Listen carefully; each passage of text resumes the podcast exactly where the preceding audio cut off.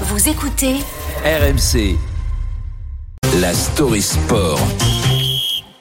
Bonjour Cédric Dandeville. Bonjour à tous. C'est peut-être le grand soir européen pour le FC Nantes qui accueille la Juventus Turin dans une ambiance qui s'annonce brûlante.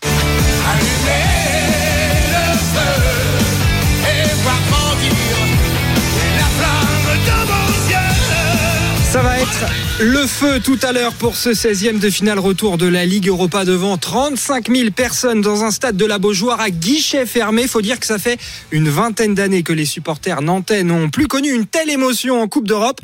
On peut comprendre qu'ils aient la flamme. Cette saison dans la flamme, l'amour est imprévisible. Il peut échauffer les cœurs aussi.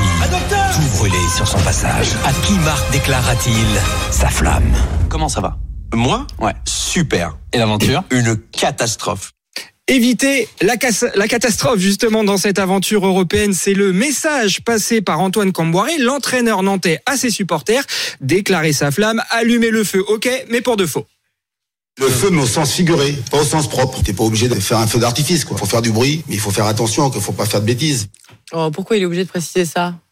Bah, parce qu'ils sont un peu habitués aux bêtises quand même les supporters euh, nantais. Disons que sur tout ce qui est engin pyrotechnique, les fans des Canaries ont été pris euh, plusieurs fois la main dans le pot de confiture ou de chocolat. Maurice a encore bouffé tous les chocos suisses. Tu comprends ça peut plus durer maintenant. Maurice. Tu pousses le bouchon un peu trop loin, Maurice.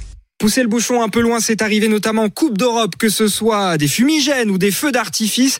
Les comportements de, de certains ont coûté 175 000 euros d'amende au FC Nantes. L'UEFA, l'instance européenne, a aussi condamné le club à un huis clos avec sursis, donc plus le droit à l'erreur.